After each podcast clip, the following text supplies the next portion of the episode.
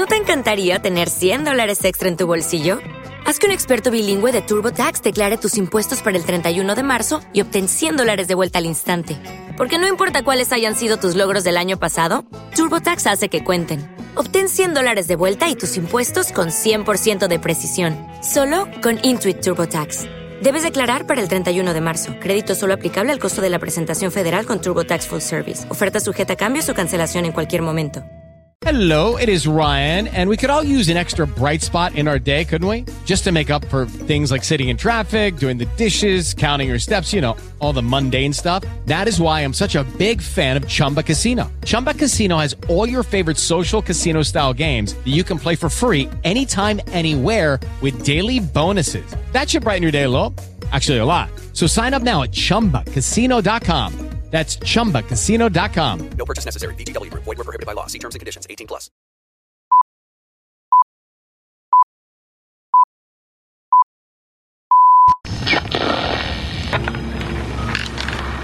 Llevamos mucho tiempo luchando. Y todos hemos perdido mucho.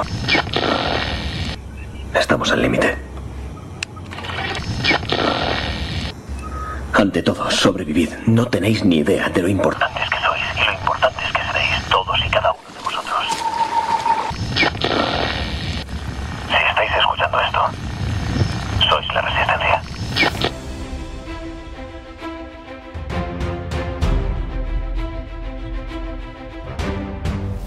Decisión Calidade. Dirige y presenta Ricardo Morado.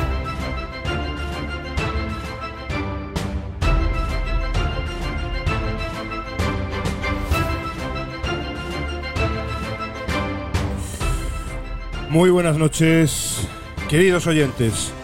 Mi nombre es Ricardo Morado y soy el director de opinión de Decisión Radio Galicia. Están ustedes escuchando Decisión Radio en todas las frecuencias moduladas de la cadena a lo largo y ancho de España, además de la web galicia.decisionradio.com, en la web decisionradio.com y en nuestras aplicaciones para iOS y Android.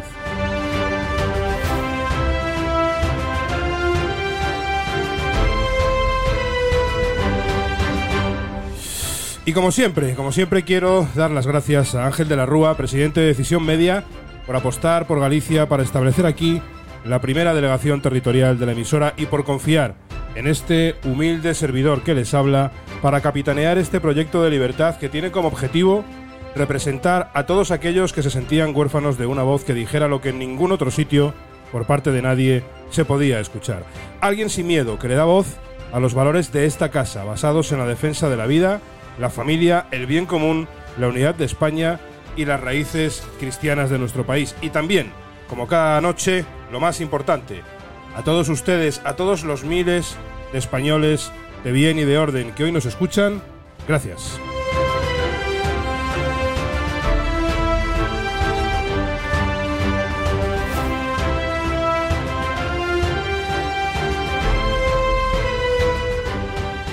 Y hoy es martes y aquí comienza una nueva edición de Decisión Calidad, el programa de opinión y análisis de Decisión Radio en el que tratamos, analizamos y proponemos acerca de lo que está sucediendo en España.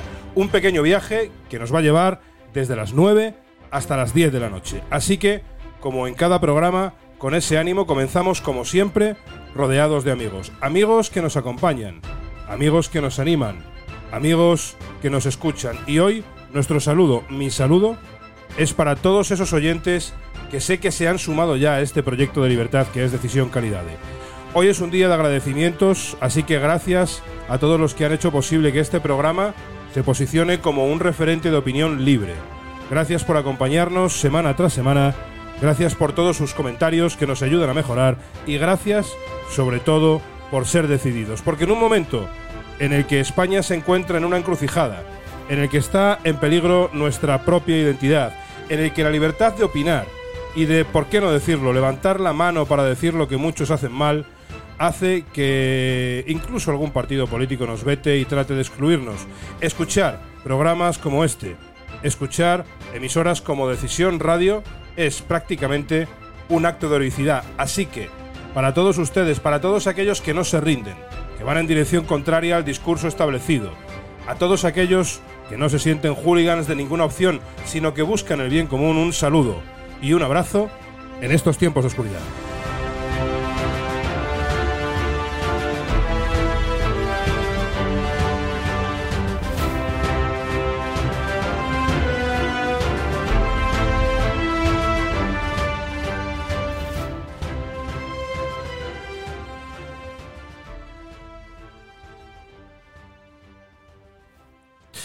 Y hoy, queridos amigos, hoy tengo que hablarles de, mi tierra. Tengo que hablarles de, de Ferrol. Como muchos de ustedes saben, y para todos aquellos que no lo sepan, yo soy oriundo de El Ferrol. Y en las últimas semanas ha saltado una, una noticia que tiene que ver con una aberración estética que si la tomásemos por separado, si la tomásemos como una noticia suelta, pues tal vez no tendría más trascendencia que la intrínseca en, sí misma, pero eh, hay que ponerla en relación, yo creo, y después les explicaré a qué me refiero con esto, hay que ponerla en relación con cosas que están pasando en, el resto de España y, en otras ciudades. Como saben, Ferrol es la séptima ciudad de Galicia. Y para ponerles en contexto, les voy a hablar de la Plaza de Armas de Ferrol. La Plaza de Armas de Ferrol fue inaugurada en el año 1807 y ese fue precisamente su primer nombre, Plaza de Armas. En el año 1812 se nivela el terreno y se erige un obelisco en honor al marino Churruca, por ser Ferrol la capital del departamento al que, al que este marino pertenecía. Y al año siguiente, en el año 1813, se le pone precisamente el nombre de Plaza de Churruca, en homenaje, en homenaje al, al militar español. Eh, rodeando el, el obelisco de, de, la plaza de Churruca, antigua plaza de armas, eh, había una fuente para aprovisionamiento de las aguadoras, puesto que en, en la ciudad de Ferrol, en esos años, no, no, se disponía de agua, de agua corriente, aunque, aunque Ferrol tuvo alcantarillado en el año 1846 y alumbrado público de gas al año siguiente, en 1847. Eh, años más tarde, en 1903, se plantan en la Plaza de Armas, la Plaza de Churruca, los primeros árboles. Y en 1911 se pavimenta.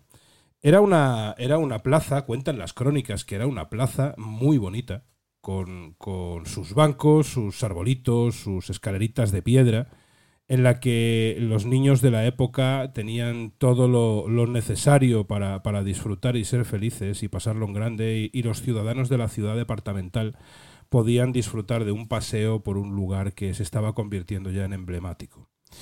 En el año 1915, la, la plaza de Churruca pasa a llamarse Plaza de Salvador Moreno, Marqués de Alborán. Y en el año 1953 se decide construir el edificio que a día de hoy alberga el Ayuntamiento de Ferrol. Se procede al asfaltado unos años después para facilitar el acceso y se construye un aparcamiento subterráneo bajo la plaza para dar servicio al, centro de la ciudad.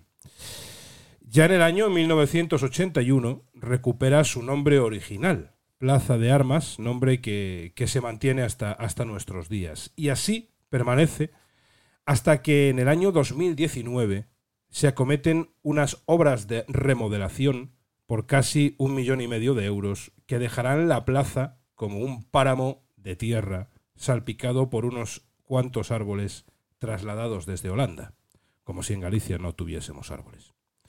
Se suprime el, el aparcamiento y se restringe la circulación de vehículos alrededor de la plaza si la obra de remodelación, si esta obra de remodelación dejó a la plaza sin la esencia que la había convertido en uno de los elementos sobresalientes de la ciudad a lo largo de su historia, ahora con la nueva idea de pintar la fachada del ayuntamiento totalmente de blanco, el paisaje que se nos presenta recuerda más al de un acceso a un psiquiátrico de unos de los distritos de los Juegos del Hambre, o directamente al lúgubre acceso gótico al edificio para criminales dementes Arkham de Gotham City, que podemos contemplar en cualquier película de Batman. Eh, si no me creen, busquen las imágenes en redes sociales. En mis propias redes sociales tengo colgadas eh, dos imágenes, una de hace unos años, de la Plaza de Armas tal y como estaba en ese año 1981, y de cómo está quedando ahora. Eh, yo les recomiendo que vayan a, las redes sociales o que los busquen. No, no les va a ser muy difícil encontrar las imágenes porque realmente está siendo todo, todo un escándalo. Como les decía, nada que ver con la imagen del Ferrol de la Ilustración, que ha sido un orgullo para todos los ferrolanos a lo largo de la historia. Y es que parece que los sucesivos gobiernos de podemitas más socialistas y de socialistas más podemitas están empeñados en acabar con lo poco que queda de una ciudad que fue punta de lanza económica en los años 60 y en los años 70, no solo para Galicia, sino también para el resto de España.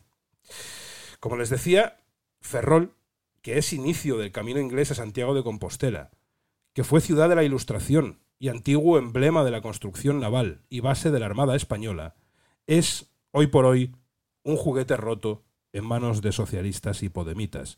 En este caso, de su alcalde actual, el socialista Ángel Mato, que está consiguiendo algo que parecía imposible, que es empeorar una ciudad que vive en una depresión permanente desde finales de los años 80.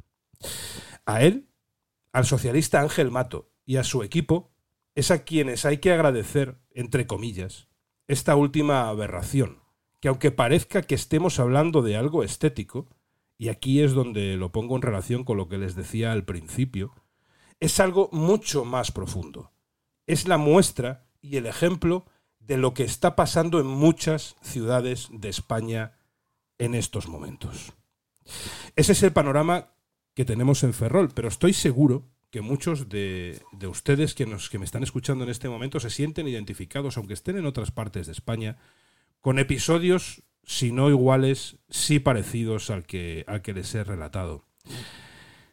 Tenemos unas elecciones el día 28 de mayo.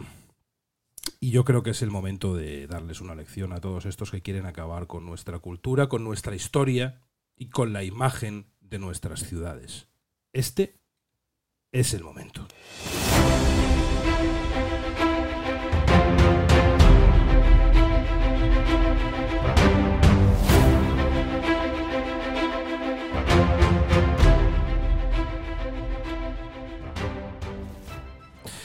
Y hoy, amigos, nos acompaña en Decisión Calidad de una, una invitada de excepción.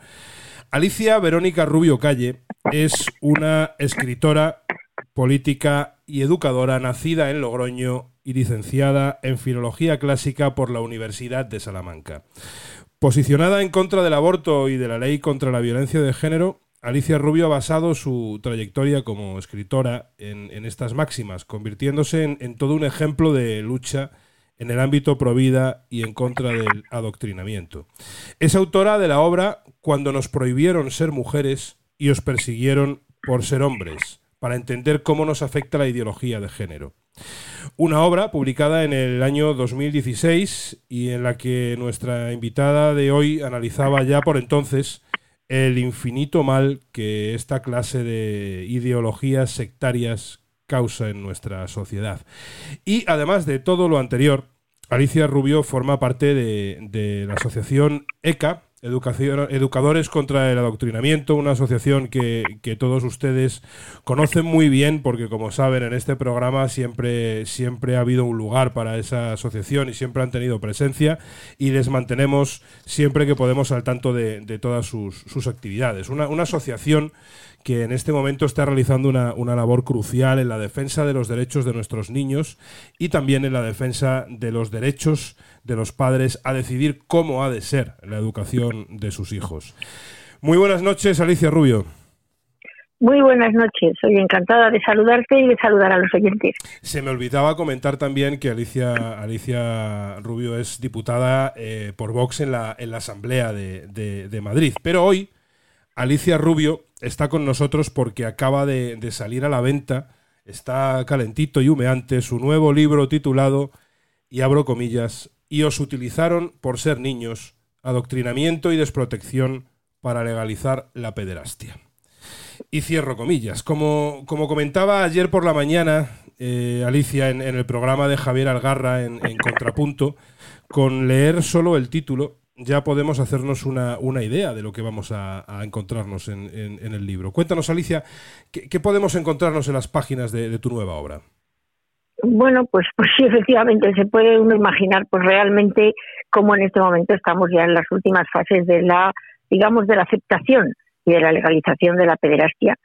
Eh, lo que cuento al principio, bueno, cuento un poco de dónde viene todo esto, eh, las ocho vías que le llamo yo de, de, de- de aceptación y de legalización de la pederastia, que son desde la despatologización, la despenalización, el blanqueamiento de la figura del pederasta, eh, la, la eliminación de la patria potestad, la eliminación de la edad mínima de consentimiento que protegen al menor y desde luego eso, una hipersexualización de los menores y una, unos derechos sexuales de los menores eh, junto con una digamos autonomía progresiva que les llevan a pues eso realmente a legalizar la a que se legalice la pederastia pero no como tal sino como derechos sexuales de los niños Que es lo más preocupante de todo, por otra, por otra parte.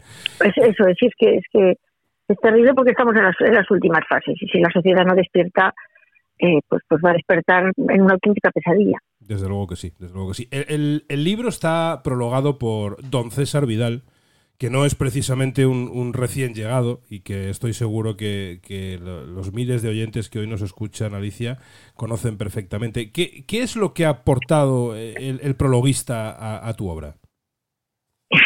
bueno, bueno, para empezar, desde luego, vamos, eh, César Vidal, eso no es ningún recién llegado, y es una de las personas que yo he visto, eh, digamos, denunciar más todos, todo este tema de la pederastia, todo este tema de los abusos de los menores, de, eso, de- de cómo estaba la situación de la hipersexualización, etcétera, y entonces, pues, coincidió que, que hablé con él y le pedí el prólogo, y se lo agradezco muchísimo, muchísimo, y me ha hecho un prólogo que, que yo quería vamos, yo quería que, sí, sí, a ver, si César Vidal aporta, podía aportar, podía escribir otro libro, podría haber hecho un segundo tomo en todo caso, pero el caso es que eso, que bueno, me elogia inmerecidamente y elogia mi lucha y desde luego lo que dice es que el libro resulta, resulta imprescindible para entender cómo estamos, porque es que ese es el, el asunto, o sea, uno lee el prólogo y dice, bueno, pues, pues rápidamente me voy a poner a leer porque me tengo que poner al día si es que si es que el que lo compra no está ya mm, bastante enterado y bastante mosca sobre cosas que están pasando, ¿eh? Desde luego, desde Así luego que sí. eso, que agradezco, agradezco al prologuista su, su amabilidad y, y vamos, y es que está la cosa, yo, yo de verdad que, que creo, creo que, que, que era necesario el libro y, y, y bueno, por eso lo he, lo he escrito.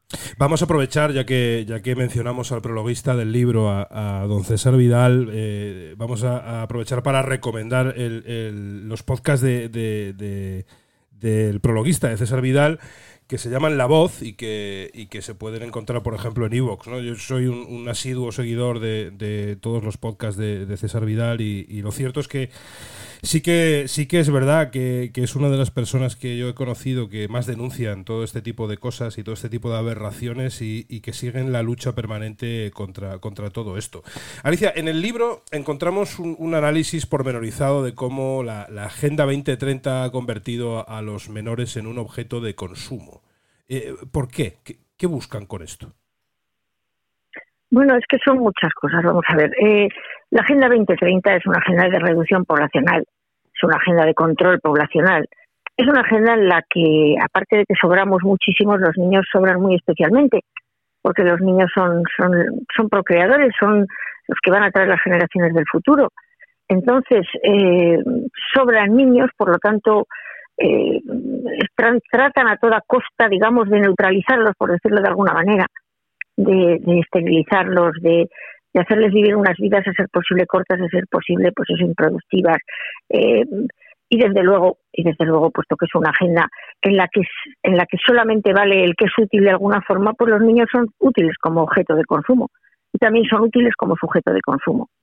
Es decir, los niños eh, hipersexualizados son perfectos consumidores de todos los productos esos de salud sexual y reproductiva que nos cuentan eh, son ahora en este momento también consumidores de todas esas operaciones y todas esas aberraciones del cambio de sexo y sus correspondientes medicamentos, son, son consumidores de muchas cosas y desde luego también son, son objeto de consumo y ahí está la pederastia.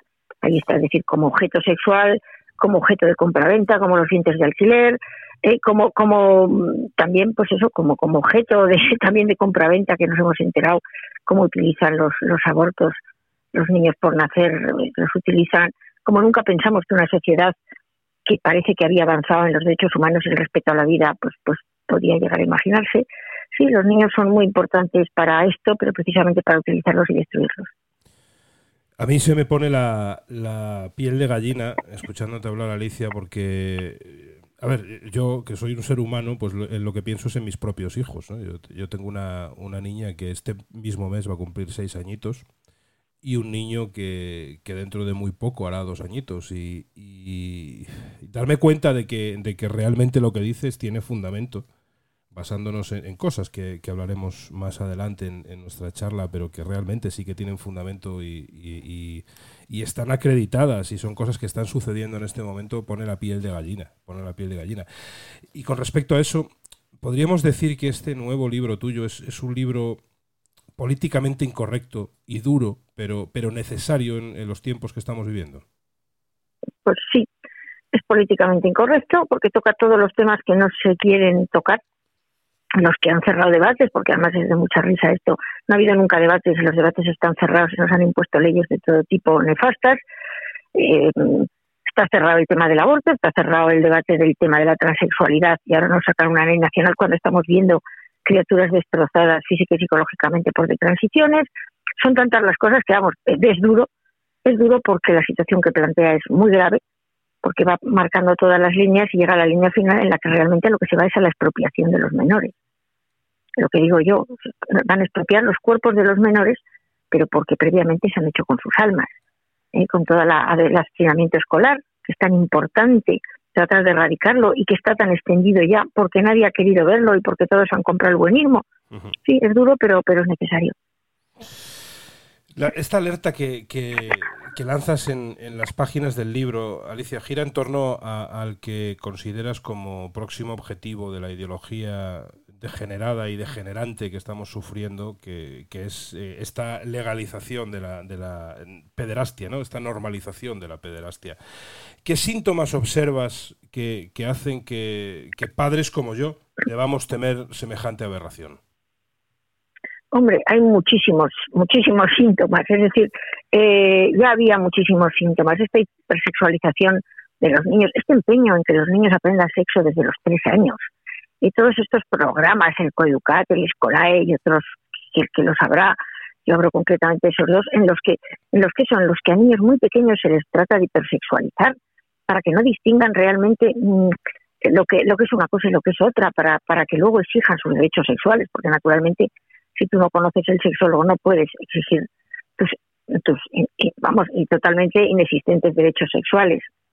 Pero es que desde luego la, es decir, yo siempre digo que la ministra me hizo un spoiler en la obra cuando nuestra nuestra nunca suficientemente denostada y poquísimo preparada y, y ministra Montero pues dijo aquello de que los niños, las niñas y las niñas tienen derecho a mantener relaciones sexuales bla, bla, bla, basándose en el consentimiento. O sea, en, en el, el consentimiento, el consentimiento es una de las pocas cosas que protege al menor los abusos, porque por debajo de, por debajo de la edad, de la edad que se decida, que es la edad mínima de consentimiento, el menor siempre es abusado, siempre es pederastia, no es pedofilia. Se supone que la pederastia es, es con, con abuso, mientras que la pedofilia es con el consentimiento del menor. Es que un menor de cierta edad no puede consentir, el consentimiento está viciado. Entonces van a por ese, van a bajar esa edad de consentimiento. Por eso yo decía lo de con el consentimiento. Ahora en este momento lo que ha dicho la ministra, ¿eh? por debajo de los 16 años, es delito los niños no tienen de ninguna manera mmm, edad de consentimiento por debajo de 16 años en España, en otros sitios es 14, en otros es 15, pero bueno, es una edad en la que por debajo no, no de ninguna manera se puede se puede dar por válida eh, una, un consentimiento.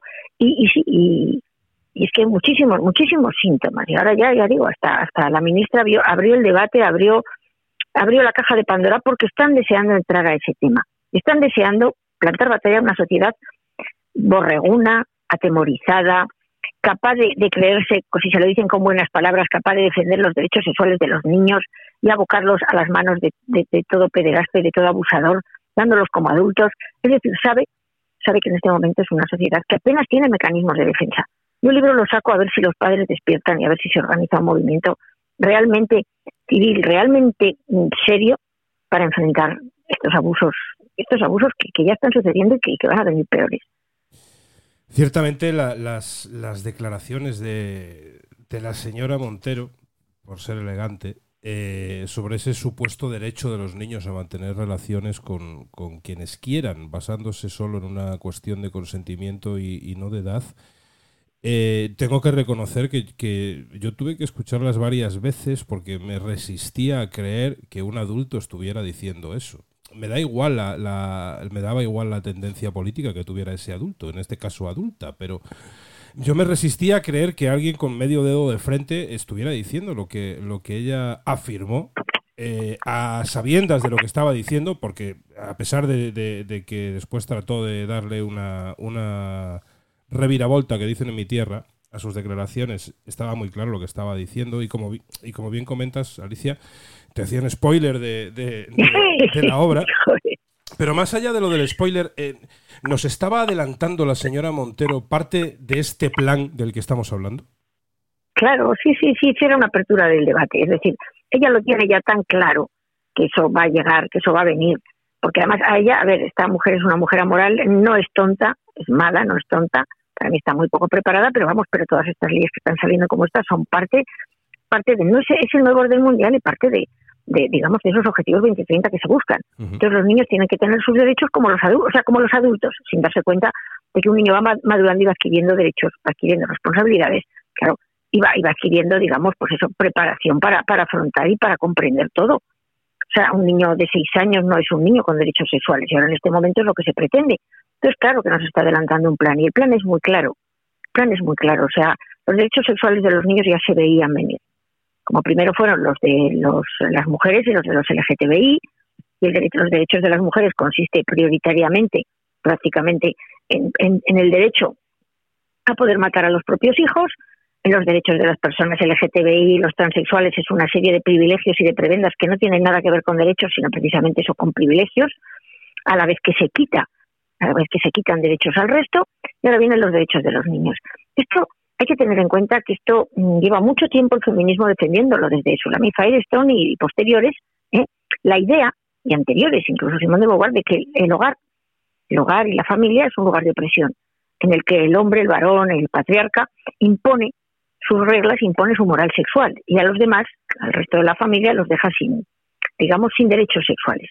Tanto la mujer como los niños. La mujer y los niños son castas oprimidas para, para esta ideología. Y esas castas oprimidas tienen retomar sus derechos, entre ellos sus derechos sexuales. Step into the world of power, loyalty, and luck. I'm gonna make him an offer he can't refuse. With family, cannolis, and spins mean everything. now, you wanna get mixed up in the family business. Introducing The Godfather at ChumbaCasino.com. Test your luck in the shadowy world of The Godfather slot. Someday, I will call upon you to do a service for me. Play The Godfather now at ChumbaCasino.com. Welcome to the family. VGW Group. No purchase necessary. Void where prohibited by law. See terms and conditions. 18 plus. With Lucky Land slots, you can get lucky just about anywhere. Dearly beloved, we are gathered here today to. Has anyone seen the bride and groom? Sorry, sorry, we're here. We were getting lucky in the limo and we lost track of time. No, Lucky Land Casino, with cash prizes that add up quicker than a guest registry. In that case, I pronounce you lucky. Play for free at LuckyLandSlots.com. Daily bonuses are waiting. No purchase necessary. Void where prohibited by law. 18 plus. Terms and conditions apply. See website for details. Y entonces ahora, una vez que nos han liberado a las mujeres, según creen y piensan, pues ahora viene la liberación de los niños. Y el enfrentamiento, naturalmente, eh, continuo que tiene esta, esta ideología de, de raíz marxista, es decir, los hombres contra las mujeres, los heterosexuales contra los homosexuales y ahora viene los padres contra los hijos.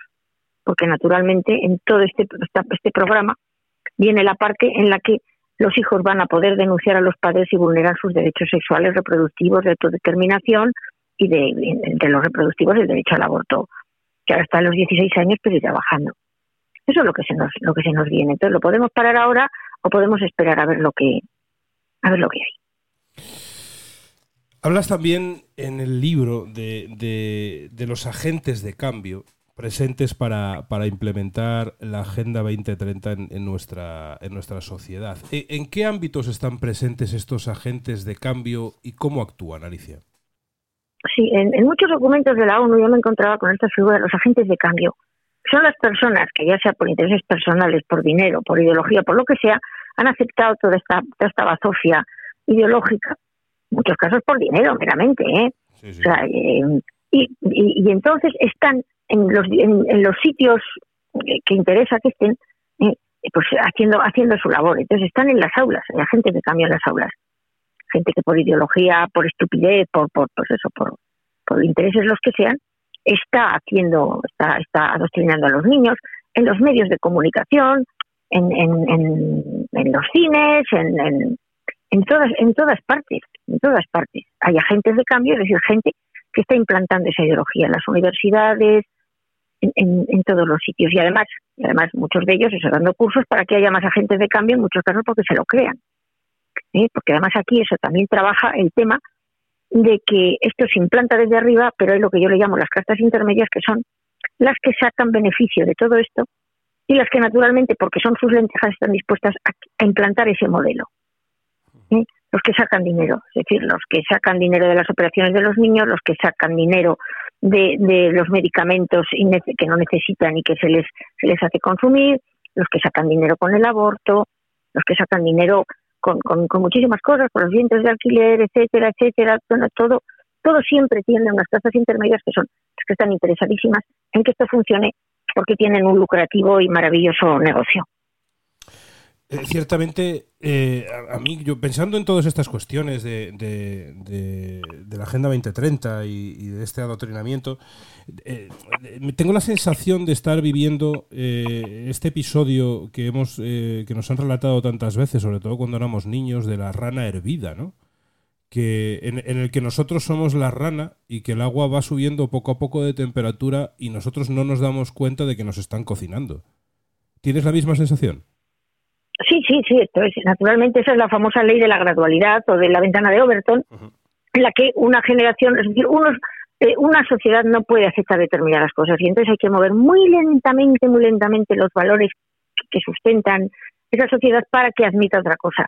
Pero es que además, es decir, eh, nosotros somos una rana hervida que estamos empezando a ver que el agua se calienta, pero es que muchos de nuestros niños ya están adoctrinados y ya, ya van a aguantar muchísima más temperatura. Es decir, esos niños posiblemente ya son, ya son la rana hervida, hervidísima, que no va a saber salir porque, porque ni siquiera se va a dar cuenta de que ya están cocinando y que ya está cocinada, vaya.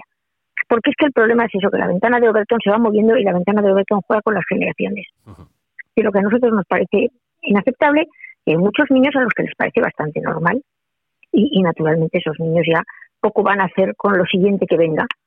Porque, porque ya, ya ya están, ya están adoctrinados, ya, ya están programados para pensar realmente, pues eso, que determinadas cosas, es decir, para pensar que, para creer que no hay dos sexos, para creer que pueden cambiar de sexo, para creer, pues eso, que, que, que cuando abortas a un niño en realidad no estás haciendo nada y sin embargo si matas a una rata eres un, un asesino. Es decir, es tal el, digamos, el vuelco de valores que nos están dando que, que, bueno, pues eso, que nosotros estamos notando que nos cocinan, pero que es que el problema es ese, que es que hace mucho tiempo que ya están trabajando en las aulas. Sí, sí, desde luego que sí. Y, y en base a, a, todo esto que estamos comentando, ¿cuál crees que es la, la, protección que les queda a nuestros niños frente a estos dictados globalistas? Pues, pues, pues los padres.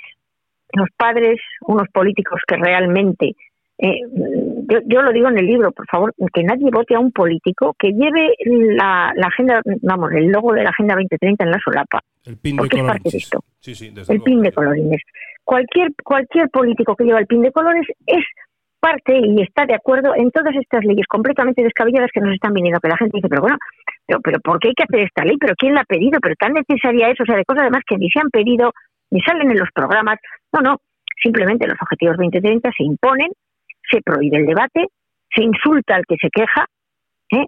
se, se, le descalifica, descalificación a dominen para que ninguno de sus argumentos tenga ninguna validez, porque total es un, un facha, un ultra, en fin, las etiquetas que a cualquier oyente se le pueden ocurrir, y se acabó y todo se impone. Y, y, y es que es que los objetivos 2030 son el final de, esta historia. Vamos, son el comienzo, son el final. En los objetivos 2030, donde pone que no van a dejar a nadie atrás, porque, porque no van a dejar a nadie. O sea, la reducción poblacional, ni atrás ni delante, efectivamente. Eh, la reducción poblacional es uno de los objetivos que lleva muchísimos, muchísimos años la ONU y las compras poblacionales de la ONU planteándose desde el Club de Roma, desde antes, pero digamos que a lo mejor que el pistoletazo de salida fue el Club de Roma en los años 70, diciendo, es decir, haciendo un, digamos, unos, unos modelos eh, de, de, catástrofe climática que no han sucedido ni por el forro ni van a suceder. ¿eh?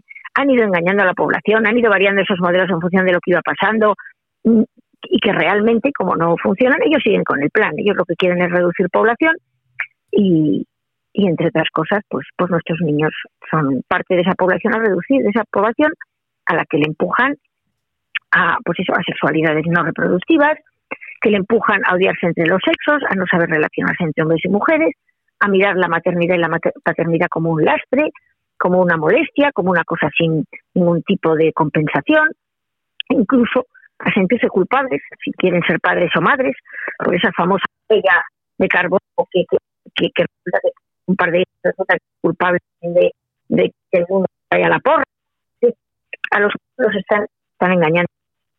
Por eso enseñar a, a, sexual para que no necesiten ni se les ocurra una pareja, una familia. Alicia, creo que tenemos, son cosas del directo, creo que tenemos un problema con la señal de, de tu teléfono porque te escucho entrecortada. No sé si será algún problema de, de cobertura o no, pero no. Pues no los. Ahora, ahora, ahora te escucho, te escucho algo mejor. Nos hemos perdido el último minutito de lo que nos estabas comentando.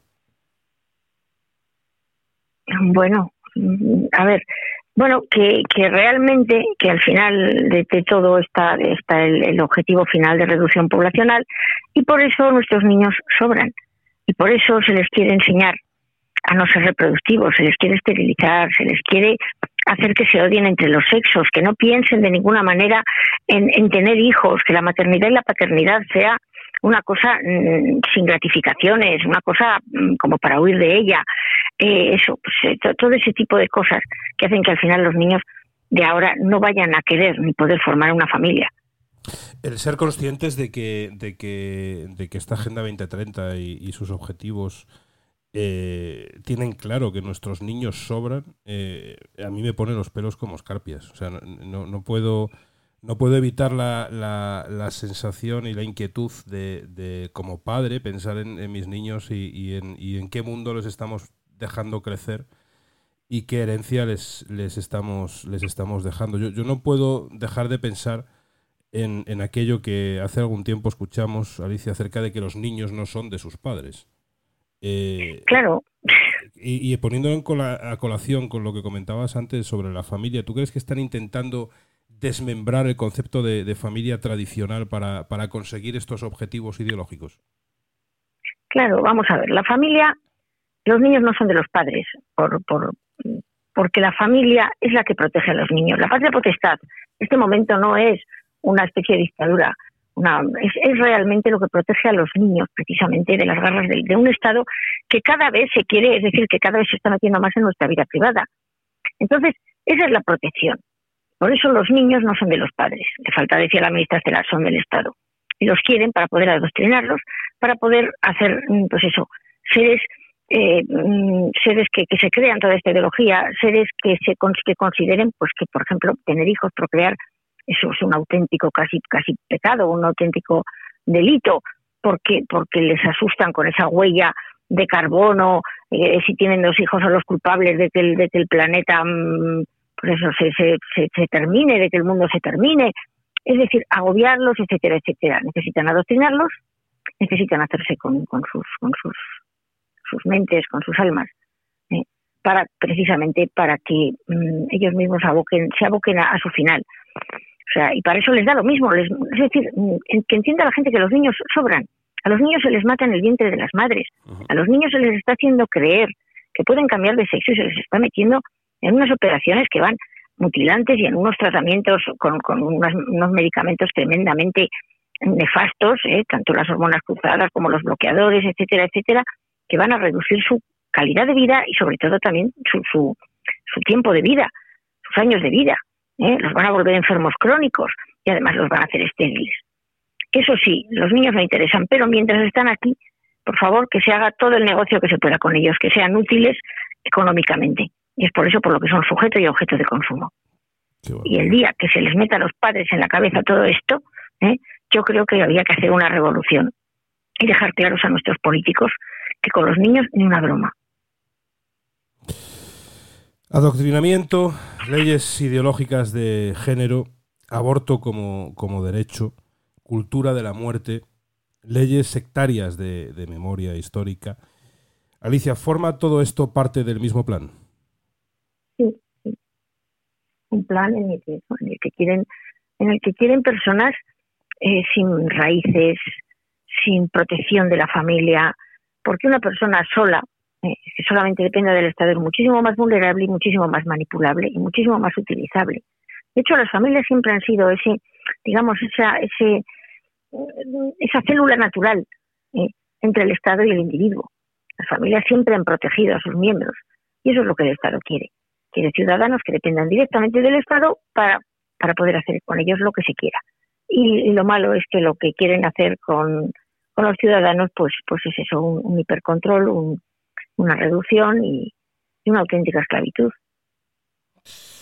Como para no preocuparse, que diría Sí, vaya programa más animado que nos está quedando. Yo... a ver, eh, ciertamente a veces una dosis de realidad es necesaria. Eh, eh, es decir, el, el, hecho de obviar las cosas no hace que desaparezcan. Y en este caso yo creo que libros como el tuyo son en este momento más necesarios que nunca. Cuando precisamente la, tendencia es la contraria, la de mirar hacia otro lado por parte de, muchos políticos y, de gran parte de la sociedad que está aborregada, por, empezando por los medios de comunicación. Eh, yo creo que, tener eh, voces discordantes que levanten la mano y, digan lo que está sucediendo con criterio y, con datos, pues, pues se hace más necesario que nunca es estremecedor, eh, no, lo vamos a negar, es estremecedor el hecho de pensar que, los niños eh, están siendo tratados ya como, auténtica mercancía y como, como, moneda de cambio ideológica eh, para muchos, pero, pero no por, por el hecho de que sea estremecedor podemos negarlo o podemos cerrar los ojos. Al final es lo que tú decías hace un rato, de que es necesaria una, una revolución eh, social con respecto a este tema porque es la única manera de, intentar de intentar revertirla. Eh, y, ahora viene mi siguiente pregunta Alicia. Además de esta de esta revolución social que se hace más necesaria ahora que nunca eh, cómo podemos darle la vuelta a esta situación qué se puede hacer con esto hombre hay mucho hay muchas digamos muchas vías porque esto esto es un es un plan que nos ha venido encima, que ya tenemos hasta el Ministerio, mm, Agenda 2030, etcétera, etcétera. Pero desde luego, vamos a ver, por un lado habrá que desmontar todas estas leyes, habrá que informar a la población, habrá que hacer una labor de, digamos, de, sí, sí, de, de, docencia, de, de, información, de, todo lo que supone todo esto, pero desde luego otra de las cosas que hay que hacer es que los padres empiecen a luchar, a luchar por sus hijos empiecen a darse cuenta de que esto del adoctrinamiento no es una tontería eventual que pasa. No, no, no, no. Esto es muy grave, está pasando muchísimo y se pueden encontrar cualquier día aunque de repente tienen un pequeño desconocido en casa, dispuesto a denunciarles, dispuesto a exigir cosas absolutamente descabelladas, al que no van a poder educar, ni, ni, ni, ni corregir, ni explicarle por qué está cometiendo un enorme error, porque se lo han adoctrinado. Le han cerrado los ojos a escuchar a unos padres a los que previamente los han descalificado, los han convertido en locarca, lo que de ninguna manera deben hacer caso, etcétera, etcétera. Antes de que llegue esa situación, que la han vivido ya bastantes padres, antes de eso hay que poner pies en pared. Hay que hablar mucho con nuestros hijos y, desde luego, impedir que se les arrastren en las aulas. Hablar con los docentes, dejarlo claro y no un padre Vaya, parece que hemos perdido la, comunicación con, Alicia Rubio. Estamos teniendo algún problema en, algún pasaje del programa. Vamos a intentar, vamos a intentar comunicar con ella de nuevo. A ver si, si tenemos ya por ahí a, Alicia. Alicia, ¿estás por ahí ya?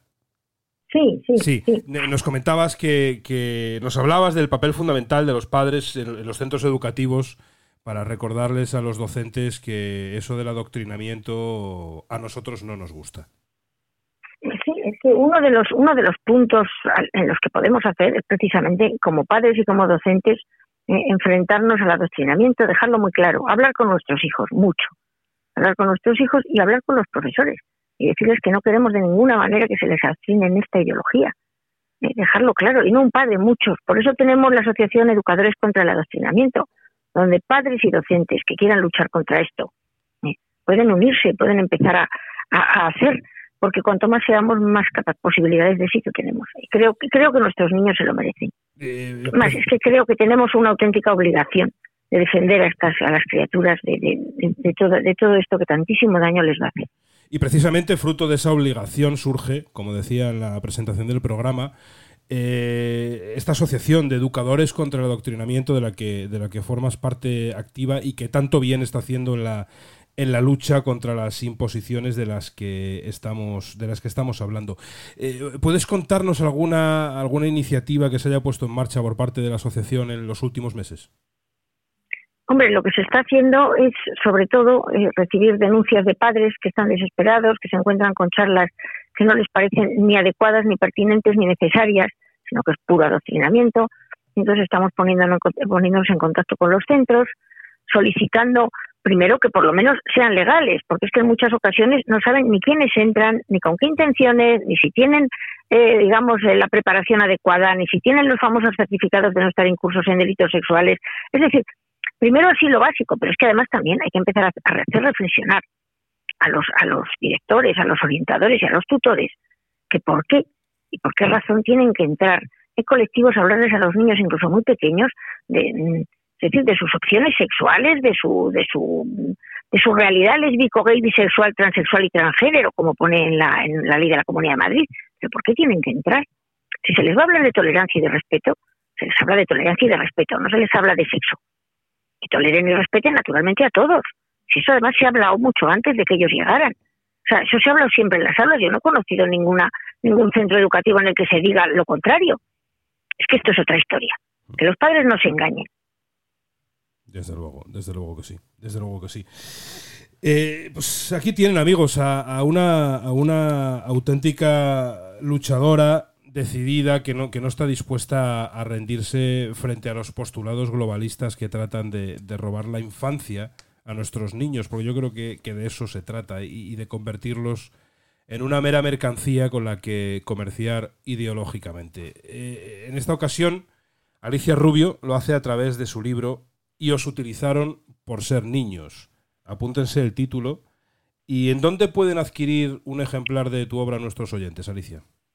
Bueno, en este momento está, está en Amazon, está recién colgado en Amazon y, eso y yo lo único que quiero es eso, que si la gente se anima a leerlo, mm, empiece a empiece a movilizarse contra esto, que deje que deje de, de engañarse y de ser engañado con toda esa terminología tan buenista, tan bonita, que no tiene absolutamente nada que ver ni con lo que les cuentan a los niños ni con los objetivos reales. Los objetivos reales son bastante, bastante mm, espantosos y eso y, es mejor, más vale, más vale ponernos ya en marcha que encontrarnos con muchos más casos pues de niños verdaderamente pues con problemas adoctrinados y en manos de unos lobbies o que no quieren que no quieren para ellos nada nada bueno. O sea solo quieren utilizarlos pues ya está. Es que no no hay más o sea, tú has hablado de que comerciar ideológicamente, comerciar ideológicamente y también y también comerciar con, con, los propios niños. O sea, que es que creo creo que ya hemos llegado a un punto de inflexión en el que, por favor, padres, despertar. Y para finalizar, Alicia, y, cogiendo ese hilo de, cómo has terminado esta intervención, a mí me gustaría que, que, que tú, que has escrito este libro y que tan claro lo tienes y tan claro lo transmites, eh, enviaras un, mensaje a, todos esos padres que están despertando a la conciencia del problema que, todo esto que hemos comentado durante el programa de hoy eh, nos ha traído a nuestras propias casas. ¿Qué, le podemos decir a, los padres? Bueno, que, es, su deber, es su responsabilidad. ¿Eh? Los hijos son, son nuestro deber y nuestra responsabilidad y nuestro derecho en educarlos, el enseñarles lo que a nosotros nos ha hecho felices, lo que a nosotros nos ha dado un sentido a nuestras vidas, lo que nosotros queremos, porque nosotros queremos que nuestros hijos sean felices, queremos que, que, que nuestros hijos sepan y aprendan, que no tiene nada que ver con lo que se les está enseñando. Que sepan que el que escribe en el corazón de un niño escribe para siempre. Así que, por favor, que seamos los padres los que escribimos y no un- unos agentes de cambio, unos lobbies y, un- una agenda 2030 ¿eh? que lo que busca es todo lo contrario de lo que nosotros queremos para nuestros hijos, que es precisamente una vida plena, feliz, sana y, a ser posible, larga. ¿eh? Y una, y una felicidad familiar y un poder disfrutar de unos hijos como, como nosotros lo estamos haciendo y un poder tener una perspectiva de futuro mm, bastante más feliz que ese futuro triste y en soledad que se les está se les está presentando. Pues yo creo que se puede decir más alto, pero difícilmente se puede decir de una manera más desgarradora y, más, y más clara. Alicia Rubio, quiero darte las gracias por haber estado esta noche con, con nosotros, porque sé que tu, que tu agenda es, es apretada y para nosotros es un privilegio contar con, con personas luchadoras y con personas que no se rinden como tú y, poder presentar tu libro en, en los micrófonos de Decisión Radio, en los, en los micrófonos de Decisión Calidad.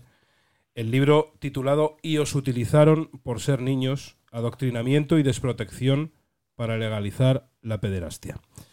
Eh, huelga decir que esta es tu casa, Alicia, y que, y que estás invitada a volver a, a Decisión Calidad de cuando quieras. Yo creo que nos han quedado eh, temas en, en el tintero que hemos pasado un poco de soslayo, porque hoy era el día de centrarse en, el libro y de, y de presentarlo y de, y de dar los- las piezas clave para comprender eh, lo que, lo que la obra podemos encontrar, pero yo creo que merece la pena que, que volvamos a encontrarnos pronto para seguir hablando de la verdad y para seguir hablando de, las, de la triste realidad que nos rodea y de cómo podemos luchar contra ella.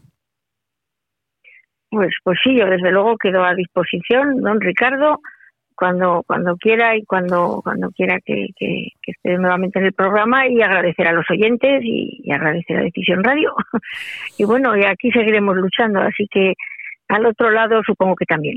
Desde luego, yo quiero animar a todos nuestros oyentes a que, a que se hagan cuanto antes con un ejemplar de- del libro y os utilizaron por ser niños que, que podrán encontrar en, en la plataforma Amazon de una manera muy sencilla y, y podrán adquirirlo y podrán adquirirlo allí. Te envío un, un cordial saludo, Alicia, y, y estamos en contacto. Venga, un abrazo, un abrazo. Un abrazo.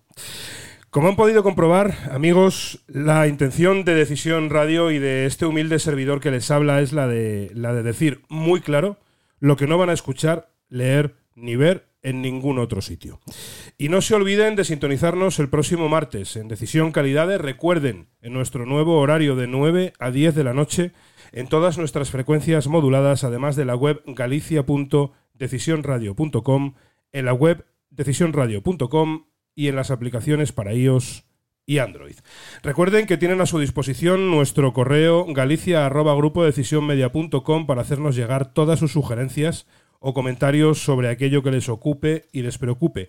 Y que además cuentan con nuestro número de WhatsApp, el 601-533-243, para que se pongan en contacto con nosotros. Y no se olviden, amigos, de que nunca, nunca jamás se ha escrito nada sobre los cobardes y que los cambios hay que salir a buscarlos. Se acabó el silencio, se acabó el vacío, vamos a por la batalla cultural porque ya no hay marcha atrás. Voy a decirte algo que tú ya sabes. El mundo no es todo alegría y color. Es un lugar terrible y por muy duro que seas es capaz de arrodillarte a golpes y tenerte sometido permanentemente si no se lo impides. Ni tú, ni yo, ni nadie golpea más fuerte que la vida. Pero no importa lo fuerte que golpeas, sino lo fuerte que pueden golpearte. Y lo aguantas mientras avanzas. Hay que soportar sin dejar de avanzar. Así es como se gana. Si tú sabes lo que vales, ve y consigue lo que mereces, pero tendrás que soportar los golpes. Y no puedes estar diciendo que no estás donde querías llegar por culpa de él, de ella, ni de nadie. Eso lo hacen los cobardes y tú no lo eres. Tú eres capaz de todo.